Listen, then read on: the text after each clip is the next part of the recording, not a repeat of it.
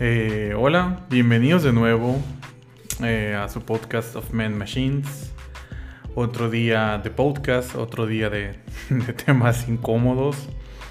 Eh, soy su host, Oscar Gallo. Para los que no me conocen, soy ingeniero en software, soy digital nomad. viajo por el mundo mientras trabajo ayudando a empresas a crear aplicaciones web y móviles y con todas sus necesidades relacionadas a software, ¿no? Eh, bueno, bienvenidos. Eh, por favor, si, si pueden, vayan y suscríbanse a nuestro podcast. Ahorita actualmente lo tenemos en Spotify, en Google Podcast, en, Apple Podcast y, y claro, en Anchor FM. Así que si pueden, vayan, suscríbanse. Tenemos nuevas cuentas eh, en las redes sociales. Tenemos Instagram, Twitter y Facebook. Los, es el mismo usuario. Es omam-podcast, las tres. Ahí vamos a estar compartiendo un poquito eh, de, sobre los nuevos episodios. Eh, entre otras cosas en las que nos vamos a ver envueltos, ¿no? Alrededor. bueno, Bienvenidos y vamos a empezar con el, con el tema el día de hoy. Eh, bueno, vamos a empezar con otro tema incómodo, ¿no? Que tal vez va a ser un poquito difícil para muchas personas. Eh, vamos a hablar de el síndrome del impostor. Eh, el síndrome del impostor es algo muy, muy, muy extraño, ¿no? Me he dado cuenta que después de 5 años que tengo hasta ahorita más o menos, eh, ayudando en empresas en Estados Unidos eh, a cumplir sus metas de software, a desarrollar eh, sistemas enormes, a lanzar literalmente cientos de proyectos web y aplicaciones móviles. Hay veces, me gustaría creer que solo veces, que me hago cuestionar si realmente soy tan bueno como digo ser porque obviamente una parte importante de cobrar bien es eh, venderse como una persona que sabe lo que hace, ¿no? Em, este, este no es un fenómeno extraño, de hecho. La mayoría de las personas pasamos por esto. Esto se le denomina como el síndrome del impostor. El síndrome del impostor es un sentimiento o fenómeno psicológico que nos hace sentir eh, en el que sin importar lo que la gente diga de ti, la que, si que tan inteligente eres, exitoso, bueno, no puedes aceptarlo. Mm, te niegas a aceptarlo. Es una incapacidad de internalizar los propios logros. Mm, algunas estadísticas dicen que 7 de cada 10 personas lo han sentido, lo cual es un número enorme si nos ponemos a, pensar acerca de esto. Eh, al final esto se representa en un miedo de que en algún punto de nuestras vidas, en algún momento, vamos a ser descubiertos como un fraude. De que en realidad no sabemos nada, ¿no? Eh, la verdad es que esto no es más que un efecto secundario del sobrepensar absolutamente todas nuestras vidas y darle vueltas y vueltas y vueltas sin parar al pensamiento. Eh, en el libro The Subtle Art of Not Giving a Fuck uh, de Mark Manson, usa un término bastante bueno y un ejemplo bastante fácil de comprender.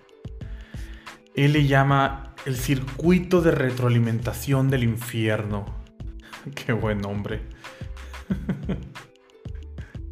Eh, el circuito de retroalimentación del infierno es, por ejemplo, cuando tenemos que enfrentarnos con una persona de nuestra familia por algo que pasó, ¿no? Y la sola idea de, de enfrentarnos a esto nos causa una ansiedad enorme, ¿no? Y después comienzas a pensar, ¿por qué estás, ¿por qué estás tan ansioso? Luego te, pones te pones ansioso porque estás ansioso. doble ansiedad gratis. Qué ofertón, ¿no?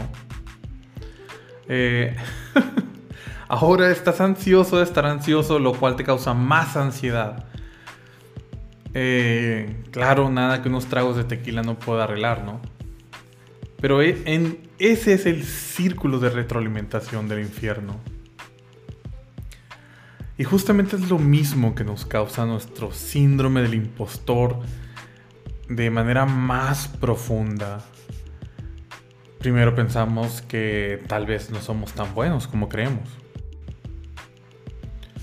Luego pensamos que somos, de hecho, muy malos en lo que hacemos. Luego pensamos que la gente a nuestro alrededor eventualmente va a darse cuenta de que, no de que somos un fraude.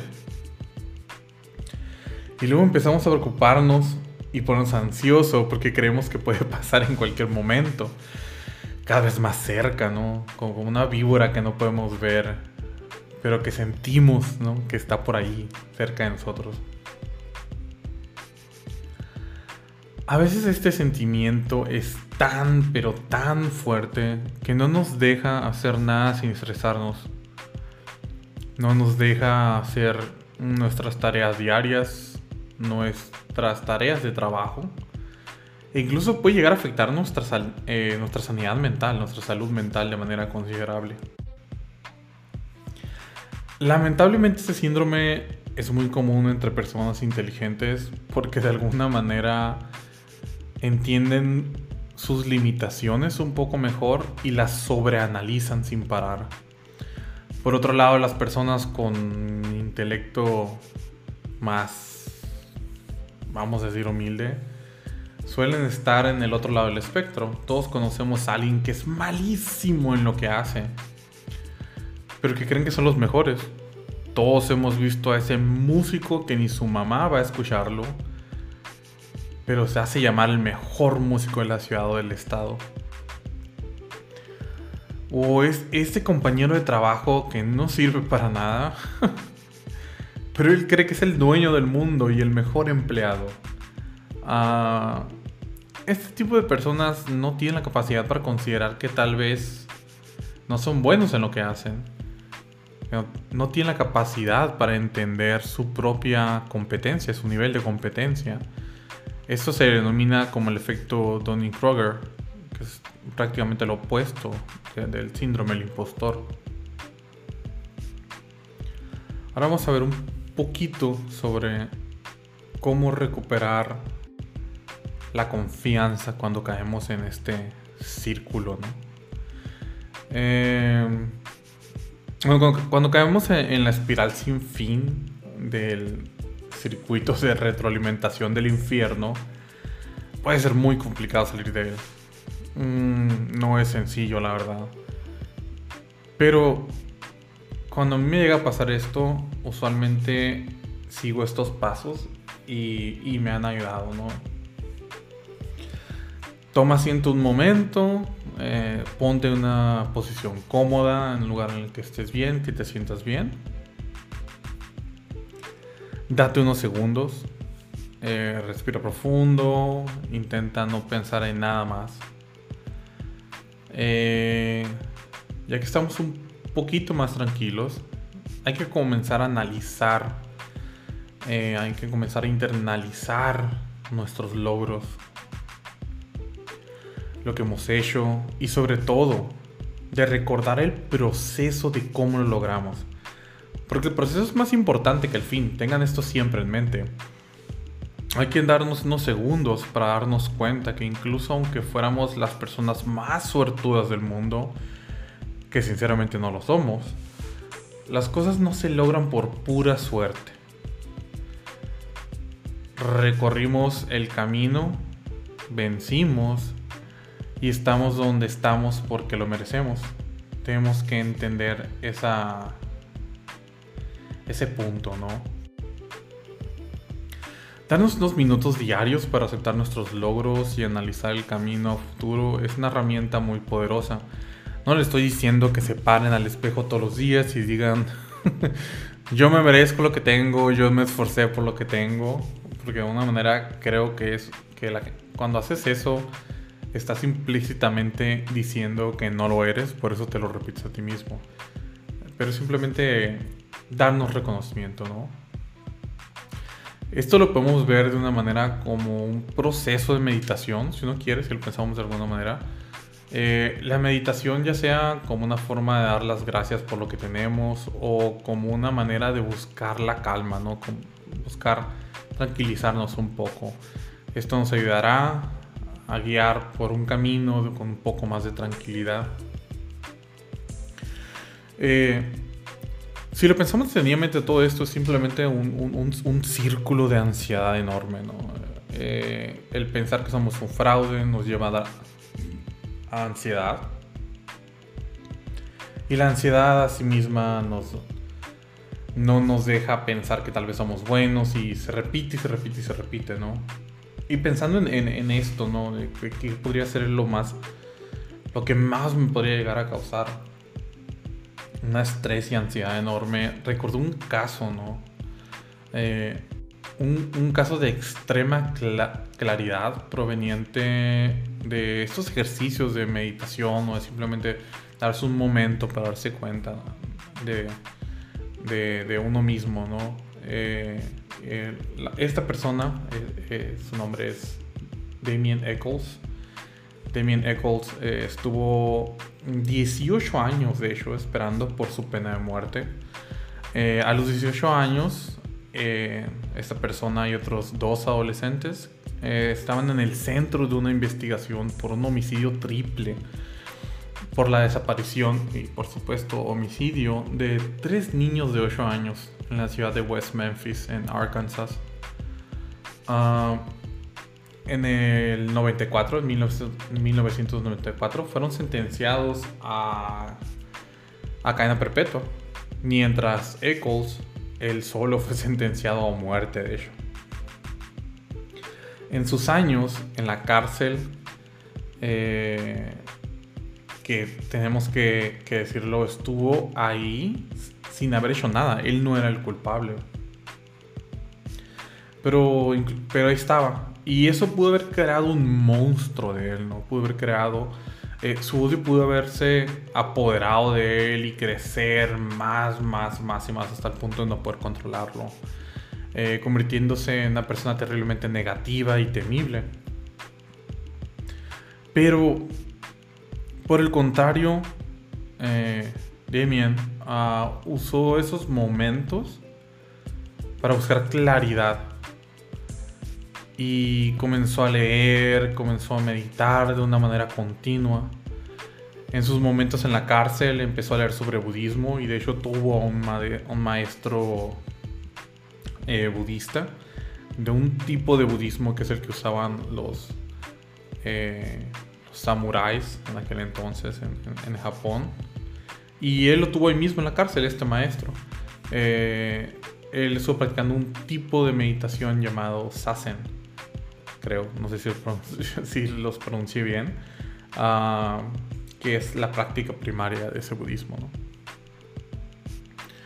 En el 2011, después de 18 años y 78 días de prisión, Damien Eccles fue liberado después de unas pruebas de ADN que lo descartó como el autor de dichos homicidios. Al leer esta historia, no se me puede ocurrir algo más estresante y que me cause más ansiedad que estar tras las rejas por algo que no hiciste y ser sentenciado a muerte. Bueno, como el síndrome del impostor es algo que va a estar ahí. Eh, vamos a hablar un poco sobre cómo sobrellevar el síndrome del impostor. Eh, el síndrome del impostor difícilmente va a desaparecer de nuestras vidas, es algo latente, pero podemos aprender a sobrellevarlo siempre. Buscar aprobación externa no es la mejor opción, ya que este es un problema interno de nosotros mismos. Eh, en una entrevista a, Gary Vee de VaynerMedia, que por cierto he trabajado en algunos proyectos con ellos, eh, dice que tenemos que enamorarnos del proceso, no de la meta. ¿Por qué dice esto? Si lo que yo quiero es una casa nueva, mucho dinero y un carro de lujo, es lo que uno diría, ¿no? Pues claro, ¿no? La mayoría de la gente quiere eso. Casi todos quieren eso, ¿no? Pero el problema es que sin el proceso nunca vas a llegar a la meta. Y si mantenemos el proceso siempre a la vista, el proceso termina siendo el camino por el cual llegamos a la meta. Al mantenerlo a la vista, podemos voltear en cualquier momento y ver nuestro camino, todo lo que hemos recorrido, todos sus altos y bajos por todos lados, pero al final es nuestro camino y no hay nada malo. Así fue como aprendimos. Vamos a hacer un, pequeño nuevo ejercicio ahora. Eh, vamos a repasar los puntos del podcast, ¿no? Una versión resumida para de, este episodio, ¿no? Al final de cada podcast ahora para, para retomar todo lo, que, de lo que hablamos, ¿no? Entonces, el síndrome del impostor es algo que pasa a 7 cada 10 personas. Es muy posible que te pase a ti. Es común. No pasa nada, ¿no? Eh, podemos recuperar la confianza en nosotros mismos, distrayéndonos de sobrepensar, eh, distrayéndonos para no caer en el círculo de, retroalimentación del infierno, tomándonos unos minutos, meditando, pensando, respirando profundo y buscando un momento de tranquilidad en nuestras nuestra vida diaria. Les juro que con 10 minutos, solo 10 minutos de esto, se van a sentir mucho, mucho mejor. El síndrome del impostor nos va a acompañar por más tiempo del que nos gustaría, la verdad, hasta que aprendamos a sobrellevarlo. Así que es importante aprender cómo, ¿no? Eh, mantener siempre a la vista nuestro camino es la manera más sencilla, por lo menos desde mi punto de vista, esto me ha servido mucho. Ah, en tu escritorio, oficina, casa, donde sea que trabajes, eh, escribe en un cuaderno o en unos post-its una lista de cosas que tuvieses que hacer para lograr esa meta, ¿no? Eh, y así por cada meta que hayas logrado. De esta manera tendrás una representación visual de tu camino y del esfuerzo aplicado a lo largo de tu vida. Eh, por ejemplo, a mí se me ocurre de que para llegar al punto en el que estoy en mis ingresos económicos, yo empecé con un sueldo de 6 mil pesos mensuales en una empresa que nos tenía totalmente ilegal, eh, ilegalmente. No estamos registrados en Hacienda, nos pagan en efectivo para no existir fiscalmente, ¿no? Ese fue mi primer trabajo como, como ingeniero en software, ni siquiera mi primer trabajo, primer trabajo, ¿no? O sea, eh, y para llegar al, nivel de ingresos que tengo actual, tuve que trabajar 10, 12 horas diarias sin parar por años. De hecho, cuatro años no tuve vacaciones en lo más mínimo por seguir trabajando. Eh, estuve con, mis, eh, con mi familia el 24 eh, de, diciembre en la noche programando, trabajando. y a las 12 nomás iba y decía feliz Navidad y me volví a trabajar, Cuatro años así, sin parar. Entonces, de alguna u otra manera, cuando tengo eso apuntado, escrito, me recuerda que nada vino gratis. No fue cosas del azar, simplemente trabajé fuertemente por eso, ¿no? Y, cuando empiezo a dudar de, de, mis, de mis propias habilidades, de, eh, de, de si realmente merezco las cosas que tengo, eso me ayuda, ¿no? A, volver de, estar sobrepensando, volando allá en, el espacio, a volver a la Tierra inmediatamente, ¿no? Y finalmente concentrarme en lo que vale la pena, ¿no? Eh, recuerden que incluso aunque hayas comenzado, como he dicho en inglés, de eh, fake it till you make it, tus logros son tuyos. Eh, y tienes que entender que te los mereces. No estoy diciendo que te mereces todo en el mundo. nadie en este mundo merecemos todo. Las cosas cuestan. Las cosas cuestan su trabajo. Pero si trabajamos continuamente por lo, por lo que queremos, por nuestras metas, eh, creo que es totalmente válido aceptar lo que hemos logrado. Y repetirnos a nosotros mismos que lo que hicimos está bien, Bueno, eh, este fue el tema de hoy. Espero que les haya gustado un poco. Eh, la verdad, batallamos un poco para escoger el, el tema. Ya tenemos 11 temas que queremos discutir para, para los siguientes 11 episodios. Pero de alguna u otra manera eh, quería hablar primero de este porque siento que, por lo menos en el ambiente de ingeniería en software, de desarrollo de software, es algo que es muy común, es terriblemente común. Eh, y, y quiero hablar un poquito respecto a esto, ¿no? Para, para el final. Eh, dar un poco de claridad al tema, ¿no? Eh, bueno, este fue su episodio número 3. Eh, por favor, no olviden ir a visitar nuestro website o of, eh, recuerden que estamos en Spotify, uh, en Google Podcast, en Apple Podcast. Vayan, suscríbanse, escuchen los tres episodios. Cualquier eh, idea o tema que quieran discutir, eh, perfectamente se puede. Tenemos un server de Discord donde pueden ir a hablar con nosotros y participar. Les vamos, la idea es que vamos a estar ayudándoles a todos ustedes si tienen alguna duda sobre cómo empezar a hacer algo nuevo, cómo salir de zona de confort, todo esto. Vamos a estar ayudando a toda la comunidad en todo lo que podamos. Y tenemos tres redes sociales nuevas ahorita. Tenemos eh, lo que es Instagram, tenemos Twitter y tenemos Facebook. Eh, el usuario de las tres es el mismo, es OMA-podcast. Las iniciales literalmente. Eh, así que vayan, síganos por favor, compartan si pueden, suscríbanse en cualquiera de las plataformas que les acomode o les guste más. Y muchísimas gracias por seguirnos.